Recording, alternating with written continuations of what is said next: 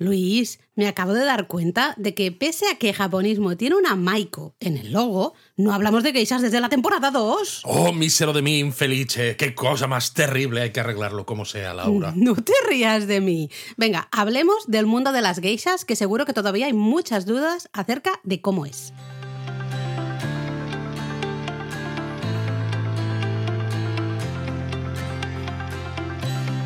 Bienvenidos a Japonesamente. Un podcast sobre cultura japonesa de Lexus producido por Japonismo. A ver, es verdad que en la temporada 2 habíamos hablado de geisas, de los barrios de geisas así en general, el episodio 236, pero luego en la, temporada 3 también hablamos de barrios de geisas de Kioto. Ah, pues mira, no recordaba eso, es que ya son tantos episodios que si no tengo el Excel, bueno, no es el Excel, el, como se dice, el Google Spreadsheet, eh, aquí delante, pues no lo recuerdo, la verdad, me daba la sensación de que hacía mucho tiempo que no hablábamos de geisas. A ver, lo que es verdad, lo que es verdad y hay que decirlo, es que a veces parece que empezamos las casas por el tejado. Es cierto. Porque claro, resulta que tenemos el logo de la Maiko, resulta que las geishas siempre han sido importantes en la historia de japonismo y nos ponemos a hablar de barrios de geishas sin contar qué es el mundo de las geisas y las cosas que suceden en el mundo de las geisas que yo creo que es interesante para sentar ciertas bases y que nuestros japonistas digan, ah, vale, ahora sí entiendo de qué va todo esto. O sea que hoy quieres que sea una especie de introducción al mundo de las geishas, ¿no? Un poco que es una geisha, una maiko, todo eso,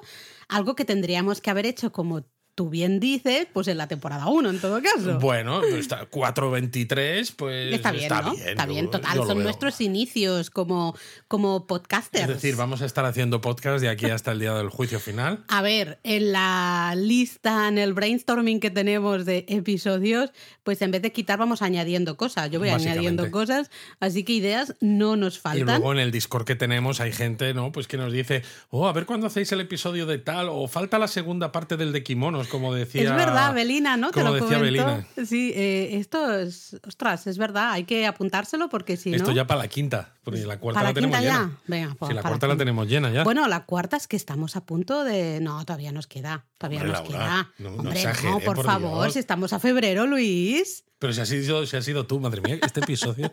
O sea, yo, me, yo me, bajo. Tiempo, vamos vamos a empezar, vamos a empezar, que esto, esto olvidad todo lo que ha pasado hasta ahora. Eh, y como hemos dicho, pues vamos a hacer una introducción, porque nos sale de ahí en la temporada 4, después de hablar ya en dos episodios de geishas, pues vamos a hacer una introducción un poco de esto de las geishas, del mundo de las geishas, de su trabajo, de su vida, ¿no? Un poco su historia. Su que es verdad que además es una de las primeras cosas que escribimos en japonismo, porque cuando decidimos hacer japonismo aquí, permitidnos que hagamos un poco un, como dicen en inglés, ¿no? Un viaje por la memory lane.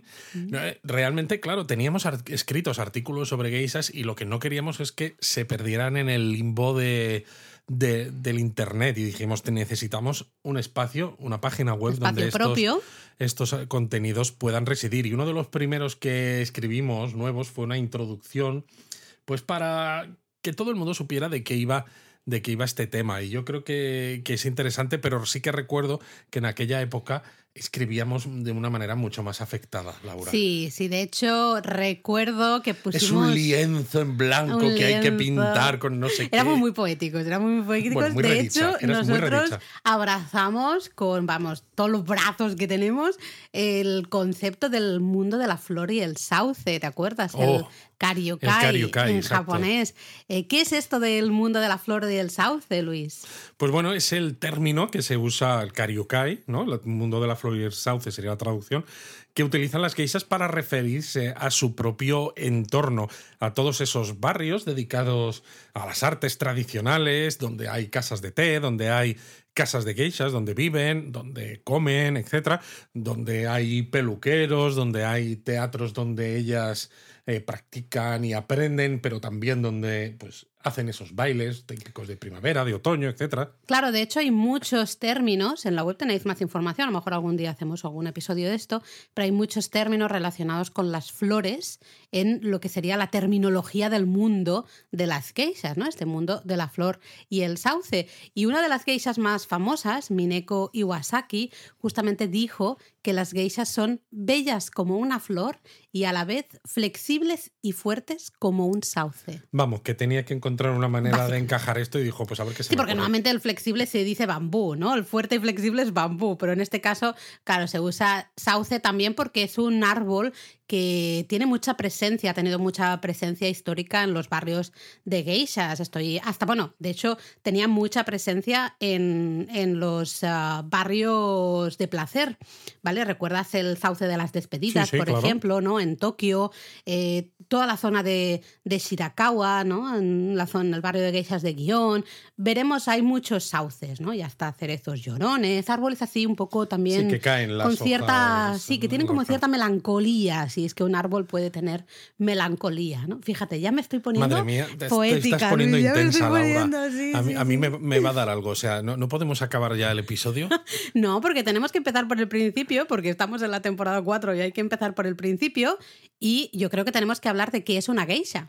Madre mía, temporada 4, episodio 23. ¿Qué es una geisha? O sea, em, llegamos rápido eh, al, tema. Pues bueno, mira, una geisha, yo siempre digo que lo mejor, en muchos casos en el japonés, es analizar los kanji, ¿no? Estos ideogramas, los caracteres de origen chino con los que se escribe la palabra geisha, porque además esto sirve para cualquier cosa cualquier palabra que veáis en japonés muchas veces en general no tiene significados extraños, sino simplemente tiene una traducción y ya está. Sí, porque cada kanji al final es un concepto, más que una... no, no, no podemos dar una traducción a veces, sino un concepto, una idea. Entonces, cuando tú sumas varios conceptos, varios, varias ideas, creas una, una palabra, ¿no? Un término. Entonces, geisha, tenemos dos uh, kanjis, dos ideogramas. El primero, gei, ¿qué significa, Luis? Significa arte. ¿Y el segundo? Significa persona. Ok, entonces, arte-persona. Pues eso, persona de las artes o, dicho más o menos mejor, artista. Exacto, es una definición como muy simple, pero a la vez muy exacta. Porque a pesar de todas esas ideas ah, preconcebidas o esas historias y demás, la geisha es una mujer que tiene un gran conocimiento y un gran dominio de las artes tradicionales japonesas. Es decir, es una gran artista de oh, gran controladora de esas artes tradicionales. Sí, porque además, incluso aunque en diferentes sitios, ¿no? A veces se utilizan palabras o conceptos que son más locales, como geiko. Geiko, en, geigi. En, en, Kioto, geigi, en otros ciertos lugares que también hemos estado, ¿no? En Wakamatsu, en, etcétera. Pero al final el gay, ¿no? el, arte el, arte siempre está presente porque es muy importante en lo que es una geisha. Exacto. Eh, Arte, ¿qué arte? Pues arte como la ceremonia del té, por ejemplo, ¿no? El sado, la caligrafía japonesa, el shodo, el baile, muy importante, el baile tradicional, el nihon buyo. Pero hombre, no te olvides de la música, ¿no? El shamisen, por ejemplo, y otros instrumentos tradicionales. El ikebana, tienen que conocer mucho ikebana. Al final eh, trabajan en salas Ah, con muchos elementos tradicionales, muchos elementos artísticos tradicionales, ¿no?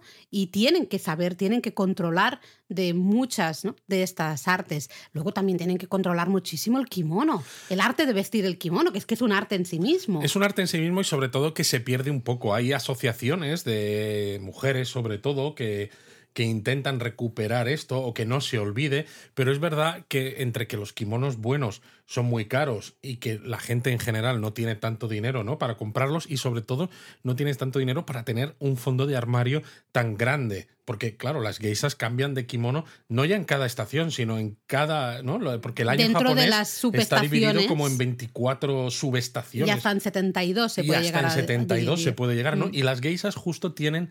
Eh, tienen ropa y vestidos y detalles, adornos, accesorios para marcar que están llegando a cada uno de esos momentos, ¿no? Porque siempre hemos dicho que muestran eh, lo que está a puntito de, ocurrir. Esto, los alumnos, todos aquellos que hayáis estado en nuestro curso de Japón en las cuatro estaciones, que lo hemos dado en varias ocasiones ya, y hasta hemos hecho un curso ampliado, uno hicimos uno de seis sesiones, pues lo habéis visto en directo, ¿no? Habéis visto un montón de, imágenes, de fotos y de ideas, y sabéis a lo que nos referimos, porque hay que hacer ese guiño a la naturaleza, ¿no? Y a, aspectos, sí, especialmente de la naturaleza, aunque también festividades, ¿no? Temas culturales también se pueden colar en esas decoraciones o en esos accesorios, en el obi, en el, el propio kimono. Pero bueno, es algo que a lo mejor si hacemos este segundo episodio del kimono, aunque sea la próxima temporada, pues nos lo tenemos que apuntar para, en todo caso, mencionarlo. Pero una cosa. Ah, perdona, dime, dime. Lo que iba a decir, ¿no? Porque, claro, hablando del tema de las geishas y el kimono,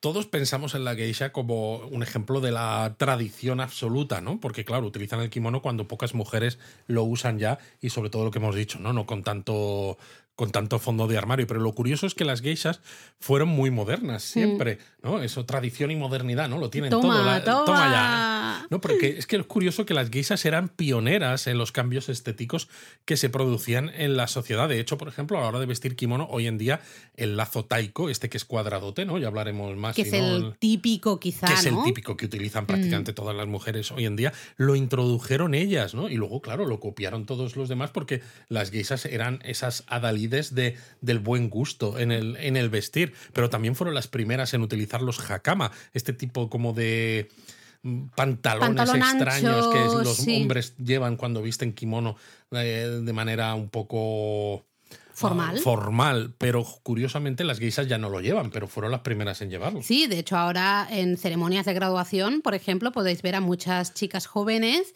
pues vistiendo justamente su kimono con hakama. Se ve como algo muy moderno y es justamente, pues eso, eh, surge de las propias de las propias geishas. Es curioso eso, ¿no? Que ahora las veamos un poco como el símbolo de lo clásico, de la tradición, pero realmente han sido impulsoras de, muchas, de muchas cosas, bueno, modernizando de alguna manera eh, cierto sector, ¿no? Eso es interesante. Totalmente, pero bueno, hoy en día al final lo que hace una geisha es lo mismo que ella hacía en sus orígenes, que básicamente es entretener a los clientes con su dominio de las artes, ¿no? Por mucho que sean adalides de tal, ¿no? Lo que la geisha hace, ¿no? Lo hemos hablado con su nombre, ¿no? Artista, es entretener a los, a, los clientes.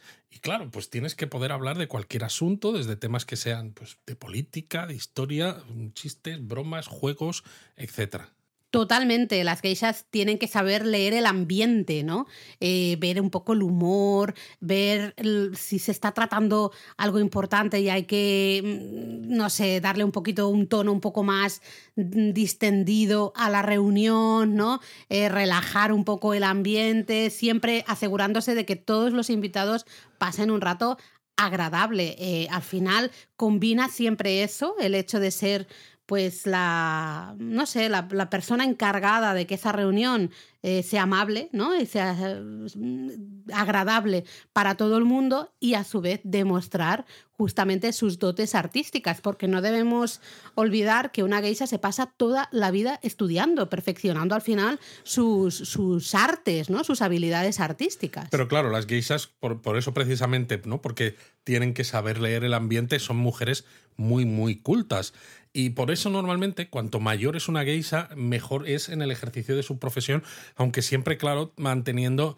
Es, es un, un, equilibrio complicado, porque la geisha está claro que es una mujer hermosa, ¿no? Y también atrae precisamente por su, bueno, por esa, esa apariencia, ¿no? Con ese maquillaje, esos kimonos y demás, cuando entretienen, ¿no? Que van vestidas la pintura de guerra, por, por así decirlo, ¿no? Pero también es eso, una chica joven, una Maiko, no, pues es eso, es muy visualmente atractiva, pero no tiene todo ese conocimiento ni toda esa experiencia vital para hablar de cualquier tema independientemente de quién sea la persona a la que está entreteniendo. Lo de visualmente atractiva, yo he puesto un poco de caras cuando dices eso, porque creo que es más el hecho de que llama la atención claro, con esos maquillajes, esos adornos, esos peinados tradicionales, esos adornos en el pelo, especialmente esos kimonos, esos obis, que no la belleza física de esa persona. ¿eh? eh creo que es más... Bueno, es que la belleza física, cuando vistes kimono, se ve poco, porque básicamente se te ve la cara y cuando encima vas todo, todo maquillaje, maquillada de blanco. No, porque al final el kimono no es un tipo de vestimenta que marca muy poco la figura. Sí, ¿no? las eh, formas. Efectivamente. ¿no? Entonces realmente no es que te fijes en, oh, es atractiva esta persona, sino qué kimono más bonito, qué juventud tiene, qué, no sé, qué actitud tan tan fresca, quizás. Pero nos estamos liando y creo que hemos tocado un punto que es quizá el más controvertido, entre comillas, ¿no? Porque cuando tú a la gente le dices una geisha es artista, Es esa gran conocedora de las artes tradicionales y a eso se dedica en los banquetes, en los que también pues, se asegura de que todos los invitados estén pasando un buen rato. Hay mucha gente que levanta un poco la ceja, ¿no? Y dice, bueno, pero es que yo he oído o yo he leído cosas o he visto alguna película en el que se da a entender otra cosa, ¿no? Y creo que deberíamos hablar un poco de qué son, cómo son las geishas hoy en día, porque si es verdad que a lo largo de la historia pues ha habido, mm, especialmente pues, momentos de necesidad, de pobreza, eh, pues chicas, eh, hijas de campo, ¿no? de familias pobres, a lo mejor de Japón más interior o más deprimido económicamente, que fueron vendidas a ciudades pues para convertirse en prostitutas realmente a, la fuerza, ¿no? Eh, a lo mejor si tenían, entre comillas, suerte, se podían convertir en geishas o al menos ir en el camino hacia convertirse en geishas, pero al final eran chicas, eran niñas que no decidían su futuro, ¿no? Se veían forzadas a trabajar pues de lo que fuera que, que habían decidido por ellas, ¿no? Según el dinero. Total, estamos hablando de todas maneras de un Japón un poco ya pasado en el que... Un poco, no, mucho. Sí, y sin justificarlo, claro, pero eh, mucha gente que vivía en el campo al final pues quería hijos varones porque ayudaban en las labores del campo, porque se suponía que... Y por todo aquello de que seguía con la rama familiar, cuidaba de los padres, cuidaba de la casa familiar. Sí, sí, exacto. Porque las, mujeres al final se iban de la casa. Totalmente, y porque además no tenían... No, se, supone, se supone la fuerza como para estar de sol a sol en el campo y demás. Entonces, ah, pues mira, hemos tenido más hijos de los que podemos mantener y encima uno de ellas es niña, pues la vamos a vender, ¿no? Y esto, claro, ha salido en, muchas, ¿eh? en muchas novelas, como Memorias de una geisha, ¿no? Que han romantizado un poco este mundo. Qué triste eso, ¿eh? Romantizar la pobreza, romantizar eh, historias muy crudas, historias de sufrimiento, sufrimiento infantil realmente, que no tiene por qué ser romantizado ni muchísimo menos. Claro, Laura, pero cuando tú piensas que hoy en día, ¿no? Si tú quieres ser geisha, si eres una chica y quieres ser geisha, tienes que al menos haber acabado la educación secundaria obligatoria para poder ser geisha, pues intenta hacerme una novela de esto, ¿no? Pues dices, no, no tiene oh, fui al examen de matemáticas bueno, sí, mira, eh, justamente tenemos el, ejemplo de Makanai, la cocinera de las Maiko, que me parece una historia muy correcta, ¿no? y bastante hecha en lo que es la actualidad. Eh, son dos chicas, terminan su educación secundaria, las dos amigas, especialmente una de ellas, pues eh, quieren convertirse en geishas porque les impactó ¿no? esa visita y una de ellas es un desastre. Una de ellas es un desastre y se convierte justamente en la Makanai, ¿no? en la cocinera de las Maiko. Pero me parece que es una representación bastante fiel de cómo es este mundo en la actualidad, ¿no? Porque justamente hay muchas razones por las que una mujer puede querer ser geisha, pero una de ellas es eso. estoy interesada en las artes tradicionales, quiero aprender de los mejores profesores, pues a veces el único camino. En japonismo, a veces, que hay ciertos profesores, algunos de ellos que incluso están considerados tesoros nacionales vivientes, por el gobierno japonés, que solo se dedican a dar clases a maicos, mm. a maicos y geishas, ¿no? Solo se dedican a dar clases en, en estos barrios de geishas. Entonces, si tú estás interesado en este tipo de arte, ya sea shamisen, ya sea nihonbuyo, ¿no? baile tradicional u otras cosas, lo único que puedes hacer es introducirte en el mundo de las geishas, en el mundo de la flor y el sauce, para poder aspirar a que una de estas personas sea tu profesor. Exactamente, y, es eso, es que es la única manera que tienes de conseguir eh, avanzar, profundizar tanto, ¿no? Eh, en ese arte, pues al final gracias a tener clases de un tesoro nacional viviente, que hay unos cuantos, pero no son tantos, ¿no? Y al final por eso no, es que ser geisha no es solo salir por las noches, pintarse, ponerse unos kimonos fabulosos, acudir a fiestas donde corre el alcohol y se hacen juegos muy tontos y tal, sino que también hay que estudiar y mucho. Hay que estudiar y mucho, de hecho por las mañanas pues van siempre, además durante toda su vida profesional, van siempre a la escuela, van siempre a clases pues como tú has dicho, o de Nihonbuyo, o de shamisen, luego tienen clases de Ikebana, o de caligrafía, o de ceremonial té, o de lo que sea, ¿no? Al final. Pero no paran. Eh, puede, una geisha puede ser puede llevar muchos años trabajando y seguirá yendo a clases. Tendrá formación específica para ir siempre eh, mejorando, porque hay ahí ese concepto un poco, que eso también pasa con la artesanía japonesa, eh, y aquí también pasa. Es el ¿eh? Kaizen. No, pero en los, artesanos en general, siempre, cuando tú hablas con un artesano, ah, podrá estar más orgulloso o podrá decirlo más o menos, eso ya depende de la humildad un poco, ah, hasta falsa humildad de cada uno. Pero sí que es verdad que siempre van a decir, bueno, siempre estoy aprendiendo, ¿no? Siempre estoy mejorando en la idea de que siempre estoy aprendiendo. No he llegado todavía a mi tope, no tengo, no tengo ese techo, ¿no? Eh, creo que en, las, en el mundo de las geishas es muy evidente porque es eso, o sea, a pesar de estar trabajando todas las noches, a lo mejor ir a dormir un poquito tarde, eh, luego se levantan, se van a sus clases, mm, vamos, es que no paran. Laura, deja de darte golpes en las manos que luego suenan aquí en el, en, el podcast. es, que está, es que lo está viviendo. lo estoy viviendo. Luego, a mí otra cosa que, eh, por ejemplo, en el curso que damos de geishas, que de hecho lo vamos a dar de nuevo tras el éxito del año pasado, lo damos de nuevo en el mes de mayo. Estad y atentos. sabéis que el curso, aunque no viváis en España, lo podéis seguir porque las clases se graban y se pueden ver a posteriori. Sí, sí, se puede ver en directo, si no se puede ver en diferido. De hecho, tenemos muchos japonistas que no lo pueden ver en directo y siempre lo hacen luego en diferido, nos mandan luego comentarios y preguntas, en fin, todo. Pero otro de los del foco, ¿no? De las cosas que, que comentamos es justamente que la sociedad japonesa sigue siendo todavía muy machista, profundamente machista. Es verdad que va cambiando poco a poco, la incorporación de la mujer al mundo laboral es lenta, pero va dando sus pasos, se va notando una diferencia, eh, y, pero sigue habiendo esa presión un poco social hacia la mujer de, bueno, tú te tienes que casar, tener hijos, entonces pues dejar de trabajar y realmente dedicarte a eh, la casa, ¿no? Tu marido y tus hijos, tu familia, ¿no? Crear, crear una familia es como el objetivo de, de cualquier mujer para la sociedad tradicional japonesa. Es verdad que esto está cambiando porque en las últimas encuestas que han surgido en, en Japón, muchas mujeres dicen que no quieren ni casarse ni tener hijos precisamente porque eso va en contra de su desarrollo profesional. Pero es algo que las mujeres fuera del mundo de la flor y el sauce, del mundo de las geisas,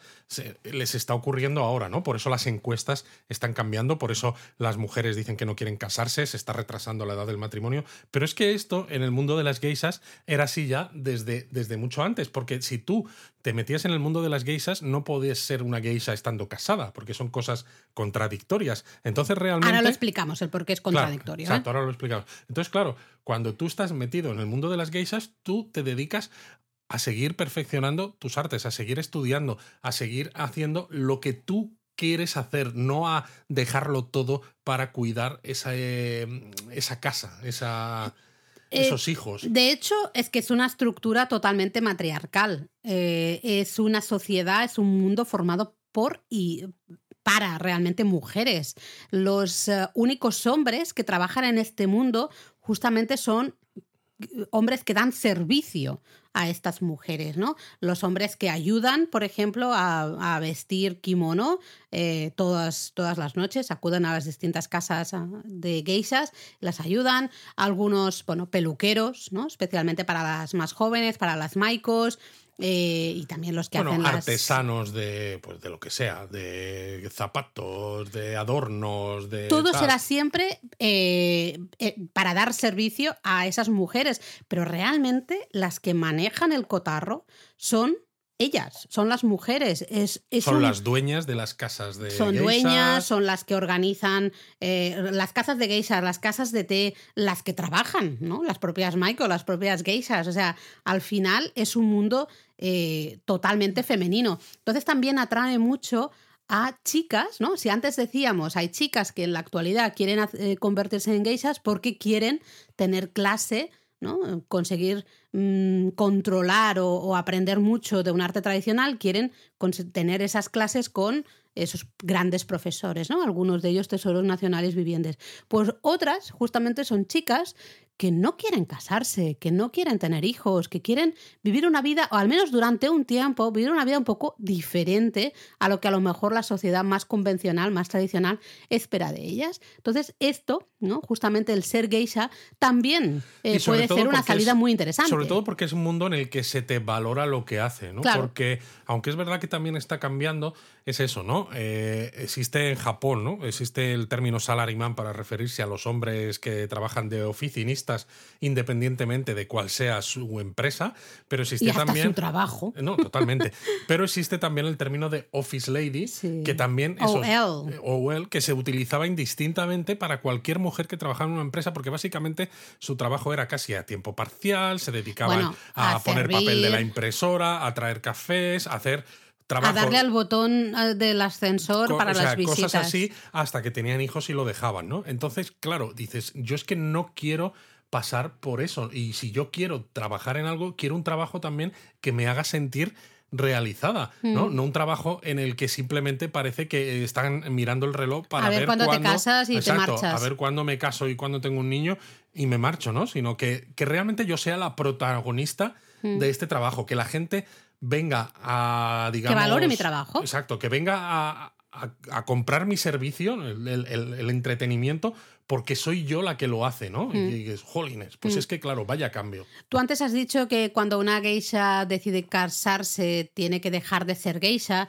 Esto se entiende muy fácilmente si entendemos que en el momento en que una geisha o una mujer entra a formar parte del barrio de geishas, realmente es como que forma una familia nueva, ¿no? Tiene a sus hermanas de la casa de geishas, son esas sus hermanas, la propietaria de la casa de geishas será como su madre. Bueno, es que claro, asume un, nombre, nuevo nombre, claro. Exactamente, ya lo hemos, creo que lo hemos contado también aquí, ¿no? ya no lo sé porque hablamos de esto en tantos lugares diferentes que ya me lío, ¿no? Pero adquiere un nombre, será su nombre profesional como Michael, como, como geisha. Eh, entonces es su familia, claro, en el momento en que tú te quieres casar, evidentemente tienes que dejar, ¿no? En el sentido más tradicional, tienes que dejar tu familia para empezar otra familia. En el sentido más sintoísta casi de lo que es la tradición del matrimonio. Bueno, de hecho, rompes, digamos, o sea, te sales de una familia porque estableces vínculos nuevos con, alguien y formas una unión nueva. Exactamente, y de hecho, el, eh, una de las ceremonias justamente de, para convertirse ¿no? en, en Maiko Geisha es justamente la del San Sankudo, que es exactamente la misma que la del matrimonio sintoísta. ¿no? Entonces, ya entendiendo esto, se entiende el por qué cuando una mujer decide casarse tiene que dejar de ser geisha. Básicamente porque es eso, ¿no? Eh, empiezas a formar tu nueva familia. Eh, ¿Qué puedes hacer cuando mm, terminas de ser geisha? Pues lo que te dé la real gana. Puedes seguir metida en el mundo de las geishas. Puedes crear tu propia casa de geishas o, hasta asumir el control de una casa existente o una casa de té o hacer un negocio completamente diferente, un bar pero que esté dentro del barrio de geishas y a lo mejor pues das otro tipo de servicios o lo que o te puedes alejar completamente de ese mundo y ya está, ¿no? lo quieras. Sobre todo hoy en día se ve más esto, ¿no? Sobre todo con chicas jóvenes porque también los plazos se han acortado mucho en la actualidad. Es curioso, ¿no? Antes las chicas empezaban mucho antes, ¿no? No había estas limitaciones de tengo que terminar la enseñanza secundaria obligatoria. Las chicas empezaban a lo mejor más jóvenes incluso, pero también estaban durante más tiempo, ¿no? Ahora a veces los plazos se acortan, el periodo de aprendizaje es más corto, las chicas en algunos casos están unos cuantos años y luego pues lo dejan y al final es un trabajo más, ¿no? Sí. ¿qué, personas... Claro, quizás si pensamos en el Japón tradicional de los salaryman, que dices, eh, entras a trabajar en una empresa y te jubilas en esa empresa, esto cada vez es más raro, incluso en Japón también. Entonces, claro, eh, con el caso de las geishas pasa lo mismo. Pues tú entras a trabajar, y estás unos cuantos años y cuando ya sientes que has cumplido pues tu, tu, tiempo allí, que ya has sacado todo lo que tú considerabas o que ya has aprendido todo lo que tú querías. O que has pues conocido una persona y con la que quieres formar una pues familia. Pues total, pues te dedicas a hacer otra cosa. Pero sinceramente, esta es mi opinión personal. Creo que es un poco la manera en la que este, este trabajo eh, se puede mantener y creo que se está manteniendo un poco gracias a haber cambiado, porque hubo un momento, eh, quizá finales, casi casi comienzos de los 2000, por ahí, que daba mucho miedo los números de maikos y geishas porque se estaba reduciendo muchísimo, ¿no? Teníamos un Japón, claro, con esa década perdida, eh, el estallido de la burbuja a comienzos de los 90, cambio mm, totalmente, ¿no? De, eh, la manera de funcionar, al menos desde un punto de vista corporativo. Entonces, había un momento que decías, ay, ay, ay, ¿no? Y creo que ahora se están manteniendo y hasta están floreciendo. Hay más chicas que trabajan de esto justamente porque creo que se ha normalizado un poco más el trabajo. Bueno, por eso y yo creo que también por el auge del turismo, aunque esto habría que explicarlo, porque claro, eh, las geishas en general, hacer un banquete con una geisha es algo muy caro. Entonces, en los momentos de antes de que explotase la burbuja económica, había empresas japonesas que tenían unos activos tremendos porque estaba pues es una burbuja inmobiliaria brutal y los empresarios japoneses pagaban con las tarjetas de crédito de las eh, empresas, que era como que, bueno, pues ancha es Castilla, ¿no? Aquí todo, todo lo puede pagar la empresa. Entonces, cuando explota la burbuja, de repente el mundo de geisas se encuentra con que no hay japoneses que pueden pagar lo que cuesta. y en el momento en el que empiezan a entrar los turistas, se dan cuenta de que los turistas vienen a Japón cada vez en mayor número, es verdad, pero tampoco pueden pagar lo que cuesta eso. Encima está la, la barrera del idioma, que también es un mundo muy cerrado, etcétera, y dicen no estamos aprovechando todo este influjo de dinero turístico, ¿no? Entonces tenemos que hacer algo, ¿no? Abrir un poco, eh, modificar, es decir, que el mundo de las geisas siga siendo especial, pero que al mismo tiempo eh, recoja ciertos aspectos modernos o, se adecue a ciertas situaciones modernas, ¿no? Pues, pues, por ejemplo, estos beer gardens que hay ahora, donde tú puedes ir y te tomas una cerveza y te la sirve una geisha, una maiko, los bailes de geishas que ya se pueden comprar entradas internacionalmente, cosas así que permiten que los turistas, sin gastarse tantísimo dinero, sigan interesados en el mundo de las geishas y claro, eso hace también que este mundo siga teniendo interés para las chicas. Estoy de acuerdo, estoy de acuerdo, pero también creo que hay un cambio en la propia filosofía dentro del barrio de geishas, de entender que está bien ah, que una chica entre, esté pues a lo mejor ocho años trabajando de esto y luego se marche, ¿no? Eh, la idea es fomentar que haya siempre chicas nuevas entrando, ¿no? Entre comillas, material nuevo con el que trabajar, no que alguien se marche y luego no entre nadie más. ¿Cómo consigues eso? Pues haciendo que sea un trabajo pues mm, quitándole un poco de, misticismo al trabajo, ¿no? Las redes sociales, mira que yo soy muy crítica con las redes sociales en general, pero creo que han ayudado también a acercar eh, esos barrios de geishas a los japoneses, a la gente, porque ya estamos hablando que los propios japoneses, la gran mayoría de japoneses, nunca han estado en un banquete con geishas, no saben, también les parece como muy exótico y todo. Y por eso precisamente muchas de las cosas ¿no? que los barrios de geishas han hecho para atraer a, esos turistas, pues son también para no solo para el turista internacional, sino lo primero es para, el, turista doméstico, exacto, que ahora puede ir a estos eh, eventos, espectáculos y demás y conocer cómo es en directo el trabajo de una maiko o de una geisha sin dejarse un riñón. Sí, se ha normalizado un poquito más y creo yo sinceramente que eso, que es lo que creo que les, lo que les daba más miedo. Mm, pensaban, va, va, a desaparecer, el mundo de las geishas va a desaparecer si abrimos demasiado la puerta. Creo que justamente es lo que puede salvar al mundo de las geishas, ¿no? Justamente el abrir, el, adaptarse a los nuevos tiempos. Antes no se permitía, ¿no? Redes sociales, luego pues empezaron a tener Facebook. Ahora ya tenemos no solo las casas de geishas o las casas de té con Facebook, tenemos a las propias chicas que tienen Instagram, tienen TikTok, las ves ahí bailando, vestidas de, geisha, ¿no? Eh, eso acerca al cliente o al potencial cliente o hasta al que no es cliente, pero simplemente, ¿no? Un japonés, luego, evidentemente, todos los extranjeros les acerca a ese mundo. Y no solo les acerca para el, tipo de espectáculos o de eventos que decimos que son de acceso más o menos eh, masivo y de precio asequible para pues, la gente normal de la calle, sino que también da a conocer el tipo de trabajo que hacen y los sitios donde lo hacen, con lo cual, si de entre todos esos usuarios de redes sociales, porque siempre los hay, hay gente que tiene algo más de dinero o que tiene algo más de ganas de tener ese tipo de experiencia de una manera más personal, pues también lo conoce un poquito más a fondo gracias a que se hay, hay mucho más conocimiento con las redes sociales y puede contactar con esa casa de té y a lo mejor reservar un banquete en exclusiva con la Maiko y, con la Geisha, que es algo que antes era impensable porque dices, ¿cómo llego yo a este mundo? Es muy fácil, ahora hay club de fans, hay clubes de fans que organizan además banquetes una vez al mes o una vez cada lo que sea. Entonces tú eres fan de una chica en concreto, porque te gusta cómo trabaja, te gusta cómo lo que sea, tú pagas muy poquito, porque al final es un club de fans, tienes ¿no? tu, tu cosita que pagas todos los meses y luego recibes cosas, ¿no? Recibes, pues a lo mejor un mensaje, eh, a lo mejor, pues eso, un banquete cada X tiempo eh, a un precio, pues mucho más barato, ese tipo de cosas. Y cuando luego la geisa se retira, dice también que se ha ido de hiatus o. Anda, Luis, que estamos hablando en serio. No me vengas aquí ahora con Arashi, eso son cosas, otras cosas. Em, no, pero acerca, ¿no?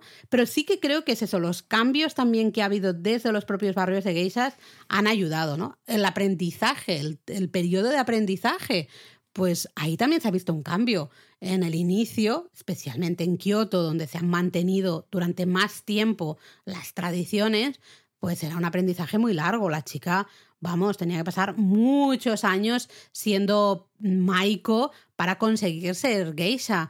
En la actualidad, claro, ya empezamos que las chicas no pueden empezar hasta terminar la educación secundaria, con lo cual, pues eh, el aprendizaje al final es cada vez más corto para convertirse en gay. Esto es algo que vemos justamente en la serie de la Macana y la cocina de las Michaels, ¿no? Dicen, claro, ya tiene cierta edad, ha estado un tiempo trabajando, ha demostrado sus habilidades como Michael, se ha ido formando, conoce a la gente del barrio, vale, pues creemos que ya está lista para convertirse en geisha, ¿no? A ver, esto a mí me hace un poco de gracia también, ¿no? Porque cuando tú ves a veces según qué documentales y demás, o lo que tú has hablado antes de los artesanos que siempre están aprendiendo y ves que a veces en algún caso tienen algún aprendiz, dices, bueno, qué suerte, ¿no? Porque también a veces eso cuesta, el mm. mantener ciertas artesanías vivas.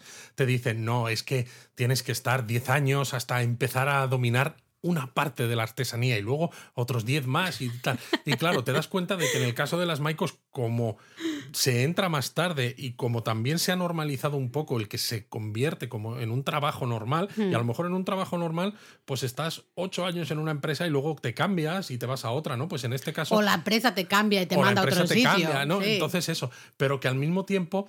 Eh, es un poco, poco japonés en este sentido porque tienes aprendizajes que son mucho más cortos y haces que las chicas hagan esos pasos, ese, ese, paso de Maiko a Geisha, ¿no? De eh, ir cada vez siendo más especialista, pero en menos tiempo, ¿no? Pero piensa que ellas siguen yendo a clase, o sea, el aprendizaje de lo que son las artes lo siguen realizando todos los días, eso no lo abandonan. Lo que quiero decir que hace a lo mejor 20, eh, 25 años, con lo que una chica que se convierte en geisha hoy sabe, todavía seguiría siendo Maiko. Sí, sí, sí, ahora a lo mejor pues que pueden estar a lo mejor dos años tirando así hasta largo, ¿eh?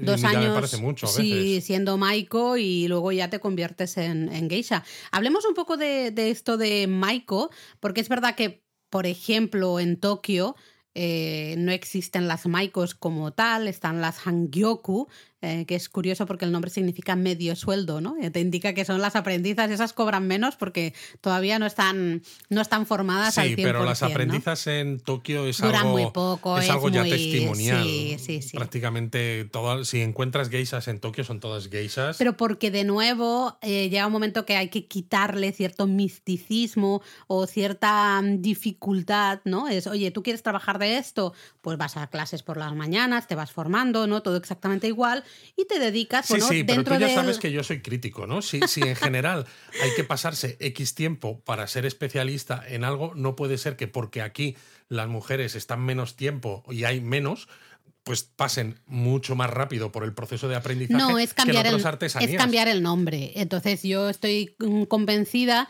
de que hay geishas con menos eh, experiencia que en el banquete también van a tener un rol pues más de observación o más de apoyo pues a la geisha superiora, ¿no? Digamos. Pero hablemos de esto de Maiko, que sí que son típicas de Kioto. Antes has mencionado, cuando hablábamos de geisha, que lo interesante era mirar los ideogramas, ¿no? En el caso de Maiko también es interesante mirar los ideogramas. También, también. Pues también son dos ideogramas, Mai y Ko. Este Ko es el mismo Ko chica, ¿no? Que el de Geiko, el de que es como eh, se, se, llama las geishas en Kioto, pero el mai significa baile.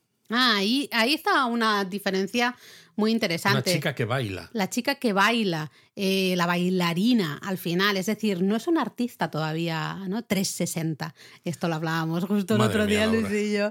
Eh, no es un artista solo es la chica que baila. Al final la Maiko pues es esa aprendiza, ella es la que baila en muchos casos, se está formando y va a sorprender siempre un poco con su aspecto, ¿no? Esos kimonos muy llamativos, los obis esos tan largos que le llegan casi eh, a los pies, eh, esos peinados tradicionales, ¿no? Bueno, es, que, es, casi como una muñeca, ¿no? Eh, porque vas a los banquetes y es eso, las geishas son las que hacen un poco eh, la conversación, las que llevan el peso de la velada y la Maiko pues se dedica a eso, bailar, porque es lo que dice su nombre.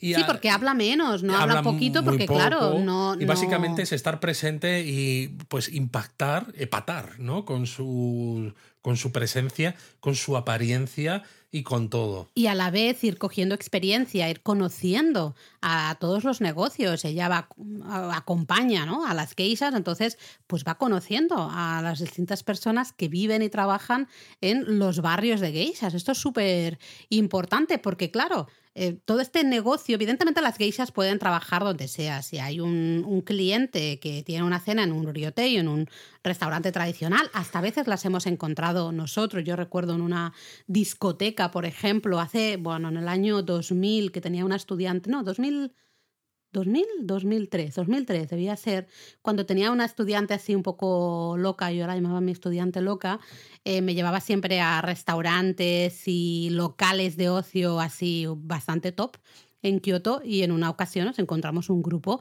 justamente de, de geishas, maikos y geishas. Básicamente pueden trabajar donde esté el cliente, ¿no? Donde quiera el cliente, pero normalmente los negocios, todo, el, todo el negocio de las geishas se encuentra en los barrios de geishas, que son los Hanamachi. Ya ah, hemos hablado de, los mejores barrios de geishas, ¿no? Y hablamos también de los barrios de geishas de, Kioto, específicamente. Entonces, esto ya os sonará un poquito. Que bueno, el nombre también tiene su, su miga, decíamos, ¿no? Lo del Karyukai, que hay mucha mucha referencia. Mucha terminología. mucha terminología de flores, porque al final Hanamachi, ¿no? El machi es ciudad y Hana es flor. Entonces es mm. la ciudad de las flores. Eso es.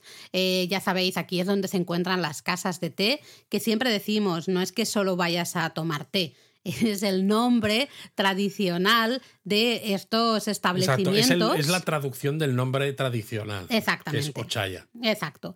Eh, básicamente son restaurantes tradicionales. En de los hecho, que restaurantes de alta gastronomía porque te, sirven menús de estos pues de cocina kaiseki. Sí, sí, kaiseki, washoku 100%, eh, tienen salas tradicionales y tienen normalmente es el lugar donde eh, actúan, ¿no? Donde podemos eh, disfrutar de este entretenimiento con maikos y geishas, ¿vale? Luego están, recordad, la soquilla, que son las casas de geishas. También son, pueden ser edificios tradicionales. De nuevo, si habéis visto Macanay, la cocinera de las maikos, que creo que es un muy buen ejemplo de, cómo son ¿no? los barrios de geishas. Si habéis paseado por, por Guión, por ejemplo, que es quizá el barrio de geishas más famoso, pues habréis visto muchas de estas hoquillas, ¿no? Y, no sé, eh, edificios tradicionales, un ambiente tradicional. Sí que es verdad que, por ejemplo, claro, en Tokio, como Tokio quedó tan destruido también por los bombardeos ¿no? de la Segunda Guerra Mundial, quizá los barrios de geishas de Tokio no tienen ese ambiente como los de Kioto, pero funcionan exactamente igual también. En vez de tantas ochaya o tantas casas de té, pues habrá más Riotei, que son los, los restaurantes tradicionales, ¿no? De alta cocina. Eh, funciona más o menos exactamente igual.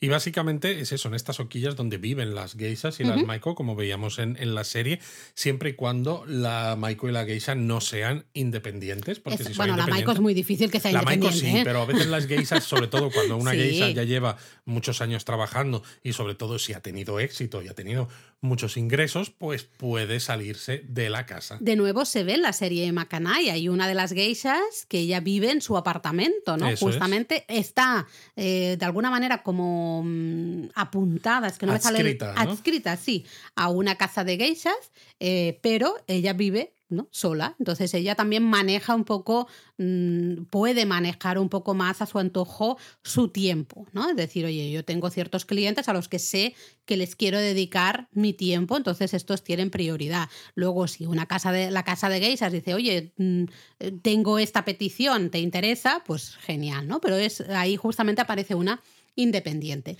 ¿Y qué hacen estas geishas? ¿no? ¿Cuál es su trabajo? Porque estamos hablando trabajo, trabajo. ¿Qué hacen? Pues es el banquete. Sí, bueno, también de nuevo se llama el banquete, ¿no? Como concepto tradicional en los ashiki. Sí. Pero básicamente es eso, es ir a sitios a entretener a los clientes en función de lo que los clientes quieran. Que ese banquete, ese osashiki, pues puede ser con, normalmente es con cena, eh, con bebida, con música y bailes, con juegos. Normalmente cómo funciona es tú entras, eh, vas a tener la compañía de, de, las geishas, tú vas a estar comiendo, vas a estar bebiendo, las geishas te van a dar palique, ¿no? Te van a estar hablando, contándote cosas. Yo recuerdo un banquete a Luis, pues una geisha enseñándole cómo funcionaba, funcionaba como unas castañuelas así Parecido tradicionales. a unas castañuelas estas típicas de flamenco español, pero eran eran japonesas. Sí, sí, sí. Entonces, bueno, tú estás ahí comiendo y llega un momento cuando ya ha avanzado, ¿no? Más o menos como eh, si es un banquete de dos horas, pues pongamos mm, a la hora más o menos, eh, pues ya a una de las geishas o dos, los, claro, va a depender un poco del banquete, del dinero que, que tengas, ¿no? Tendrás más o menos mujeres trabajando, entonces pues se van a levantar eh, una de ellas va a tocar probablemente el shamisen y otra, o Maiko o lo que sea, pues va a hacer ese pequeño espectáculo de danza, ¿no? En la propia habitación, en esa habitación tradicional en la que tú estás comiendo. Tú estás ahí bebiendo,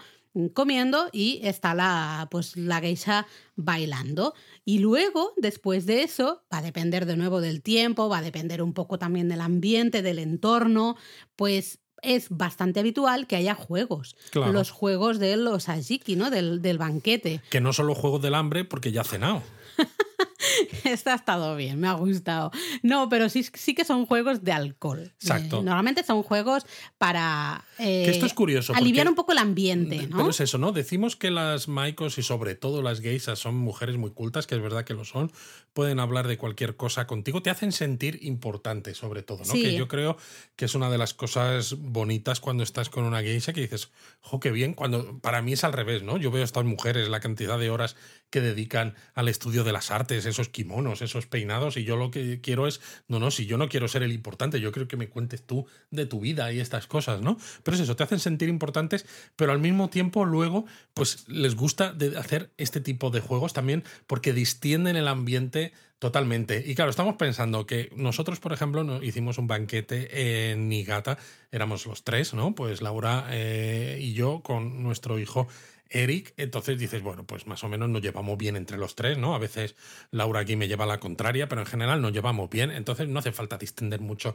el ambiente, pero muchas veces estos banquetes, pues a veces viene gente de empresas que Sí. están intentando llegar a algún tipo de acuerdo y como en Japón a veces eh, los negocios no se hacen en la oficina y no es como a veces en Estados Unidos o en Europa, ¿no? Que es todo muy directo, sino venga, vámonos a cenar, vamos a limar asperezas, vamos a suavizar las cosas, pues las geisas en este caso, con estos juegos de alcohol, son perfectas porque hacen que las dos partes que hay en ese banquete Se relajen. sientan cómodas eh, los unos con los otros y que luego la relación comercial fluya mucho mejor. Sí, porque también pasa a veces, tú lo notas, que no que la conversación no avanza. A lo mejor son clientes y dices que no sé de qué hablar con esta persona, ¿no? Llega un momento que ya hemos hablado de, oh, qué buena estaba esta comida, fíjate esto, no sé qué, ¿no? Lo, típico y, luego hay ese silencio de, ¿y ahora de qué hablamos? Porque ya no sé qué hablar y esto es importante. Silencio incómodo. Exactamente. Entonces ahí entran justamente esos juegos que son muy divertidos. En, en la web podéis ver hasta, luego os enlazamos algunos vídeos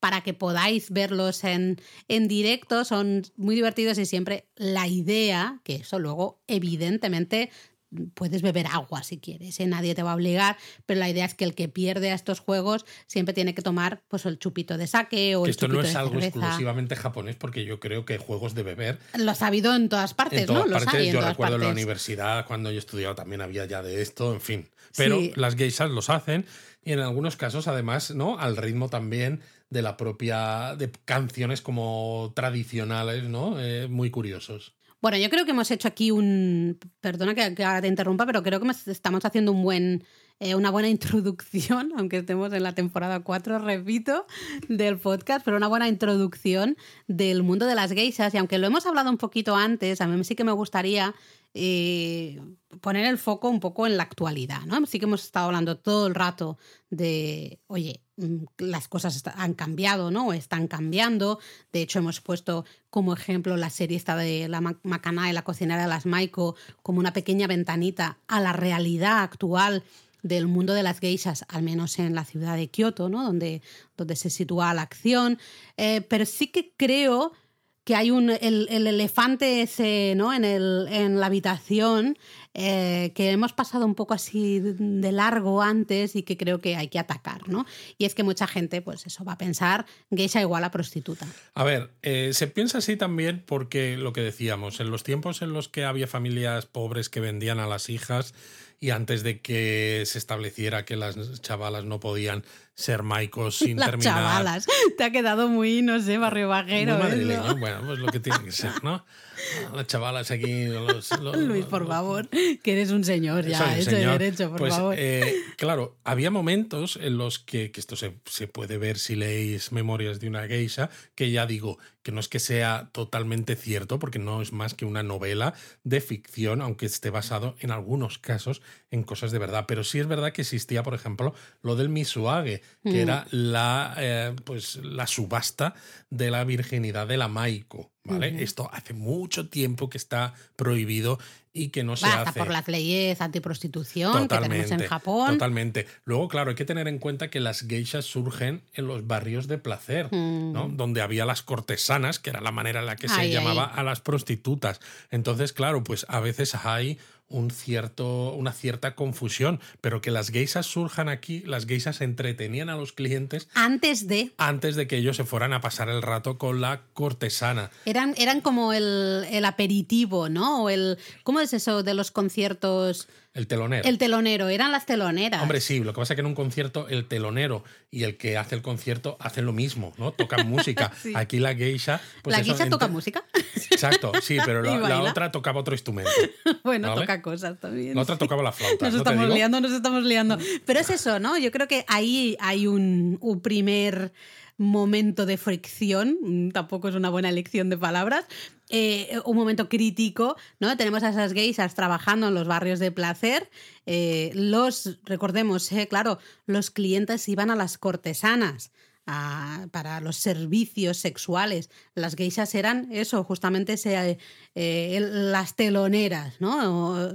Ahí solo había música, baile, tomar algo de alcohol, estar todos así, bueno, un ambiente distendido y luego ya se iban a las cortes. Bueno, y no hay que, no hay que, no hay que dejar de decir que hoy tú ves a una geisha, ¿no? Y la ves con el maquillaje así, tal, los peinados, los kimonos tan increíbles y dices, madre mía, no hay ninguna mujer que vista a la manera tradicional de una manera tan rica, con esos kimonos tan elaborados y tan maravillosos. Pero cuando hablamos de los antiguos barrios de placer, las geishas y las maikos eran mujeres muy sutiles. Casi simples. Muy simples, porque es que las cortesanas, si habéis visto alguna foto, porque todavía hoy en día se hacen desfiles de tallo, ¿no? Estas cortesanas de alto rango, que ya no existen, ¿no? Pero bueno, todavía se hace, pues hay mujeres que se disfrazan de esto y al final, como y tú ves esos, el calzado que llevaban, eh, los peinados, los adornos para el pelo, los kimonos, que muchas de esas cosas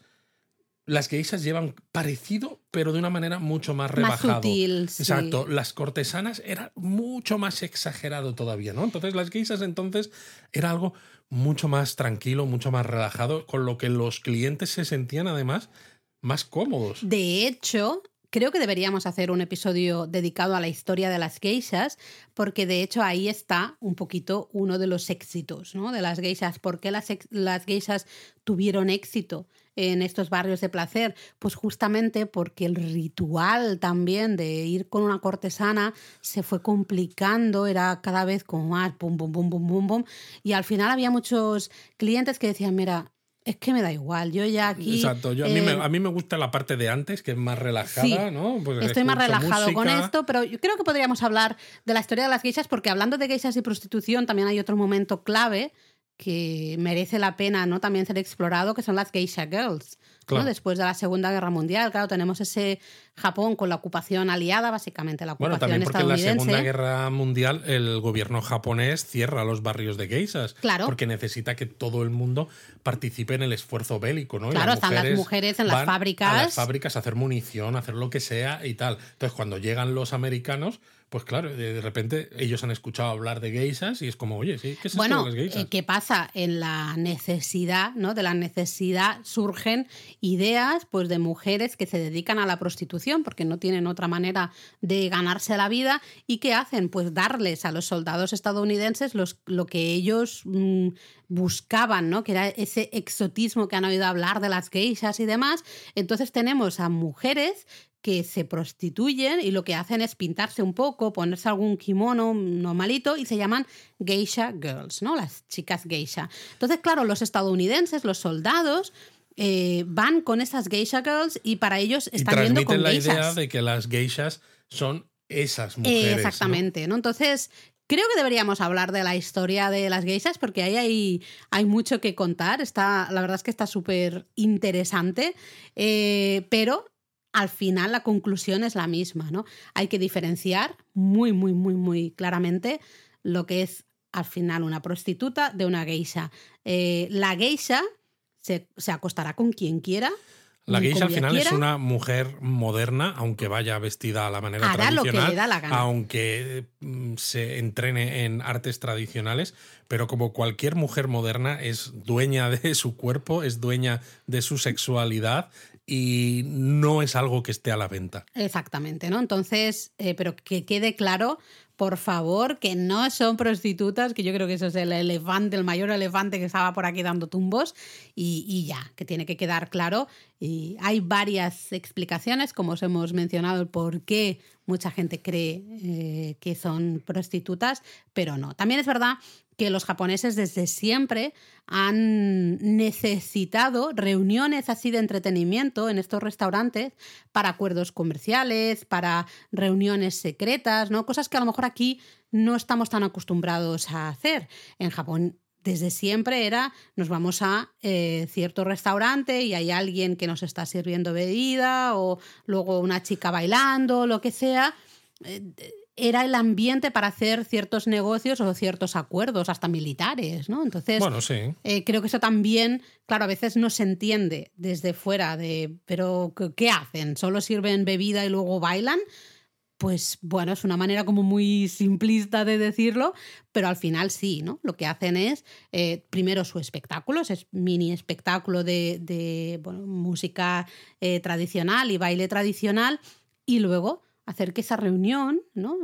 ese momento en que tú estás ahí comiendo esa comida, pues lo estés disfrutando. Sí que hay que decir es eso, ¿no? Que lo que son los banquetes sigue siendo caro, aunque es verdad pues que a veces si ahorras y es una ocasión especial y sobre todo si sabes con quién contactar, pues puedes reservarlo, ¿no? No es algo tan casi tan imposible como lo era pues en el pasado, en mm. los años de la burbuja económica japonesa, de hecho nosotros lo hicimos, el tiempo se te pasa volando y mm. piensas, pero ya te tienes que ir, pero si hace nada que has venido y luego cuando te pasan la cuenta al final de la noche dices, menos mal que se ha ido en ese momento, porque si se pasa otro rato más, aquí salimos. Bueno, es lo que tienes contratado, ¿eh? sí, sí, sí, sí, claro, claro, pero es, es caro, pero por suerte cada vez lo que decíamos también antes, cada vez ellos han dado cuenta de que si, el, si quieren que este mundo sobreviva, mm. sobre todo porque es eso, cada vez es más conocido fuera gracias a que las propias geishas, las propios maicos tienen sus redes sociales, las casas de té, etcétera. Se conoce mucho más, pero precisamente se conoce tanto que también necesitan ofrecer esos servicios o ese entretenimiento o esa apariencia y esas artes de una manera que sea más accesible a más gente. Y esto es algo que se está consiguiendo y está ayudando a que este mundo sobreviva, que era algo que hace no tanto tiempo parecía casi una quimera, porque parecía que el mundo eh, de la flor y el sauce iba a desaparecer, el número de geishas iba en declive, incluso en ciudades como Kioto, que a, todos los efectos todo el mundo piensa la capital que es la capital de las geishas, aunque realmente existen más geishas en Tokio que en Kioto. Sí, sí, sí, eso es un detalle. Eh, pero estoy totalmente de acuerdo contigo y creo que eso es al final positivo, ¿no? Creo que hay cambios que a lo mejor si nos ponemos como muy románticos, vamos a decir, oh, en este caso no creo que al tiempo pasado siempre fue mejor. No, porque si se mantienen las cosas igual, pues a lo mejor no habría casi geishas. O, si, si, tú hablas con alguien de los que iba a esos banquetes en el pasado, cuando era algo mucho más exclusivo, porque hay ciertas cosas que son exclusivas todavía, pero aún así no tantos. El hecho de que nosotros mismos con nuestro hijo fuéramos a un banquete de sí, pero hay antes no hubiera sido posible. Y yo creo que hay gente que a veces que tiene una idea romantizada equivocada en su cabeza que piensa, oh, se ha perdido lo que era el mundo de las geisas. Y precisamente lo que hemos dicho al principio es que las geisas siempre han sido mujeres que han intentado innovar y que han intentado pues ir hacia adelante y intentar cosas nuevas, ¿no? Y entonces ahora pues ellas siguen manteniendo esa apariencia, siguen manteniendo esas artes, en ese sentido no están innovando, pero sí que se están abriendo a nuevas formas de entretenimiento, a nuevas maneras de llegar al público y eso al final es un síntoma de lo que es el mundo de las geisas. Entonces no hay que verlo con pena de ya no podemos tener un mundo de las geishas. Y que tampoco estoy de, acuerdo, porque la geisha que es top, la, que, la que es el número uno, ¿no? En esos, eh, en ese ritual que se hace, en esa celebración todos los años, a comienzos de año, ¿no? Eso es como los Oscars de las geishas en Kioto, pues se decide cuál es la mejor o cuál ha sido la mejor es muy difícil eh, conseguir, evidentemente es muy difícil conseguir un banquete con eso. Entonces, si tú eres de los que piensan, ah, es que se ha perdido, pues mira, ahí tienes ¿no? un ejemplo de que no. Lo que pasa es que pues lo que decíamos al inicio, siempre han sido un poco eh, los iconos de la modernidad dentro de la tradición del mundo en el que viven eh, y siguen siéndolo. Total. Porque ahora tenemos geishas que van hasta de una manera habitual pues a Tailandia a, ser un poco símbolos del Japón tradicional, de las artes tradicionales japonesas y demás, pues a Tailandia cada dos por tres. Eh, tenemos geishas que se han convertido en auténticas influencers. Primero como geishas y luego ya, no me acuerdo ahora del nombre y me está dando mucha rabia, que fue la número uno durante mucho tiempo.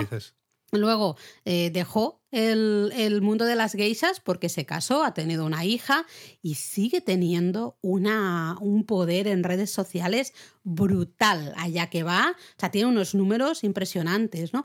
De nuevo, son las, las influencers un poco, o pueden ser las influencers del, del siglo XXI. Entonces, creo que deberíamos quedarnos con esa imagen, ¿no? Realmente iconos de la modernidad si no sabemos nada, a lo mejor esto os sorprende, ¿no? Pero después de escuchar este episodio, creo que se puede entender a qué nos referimos. Mátane.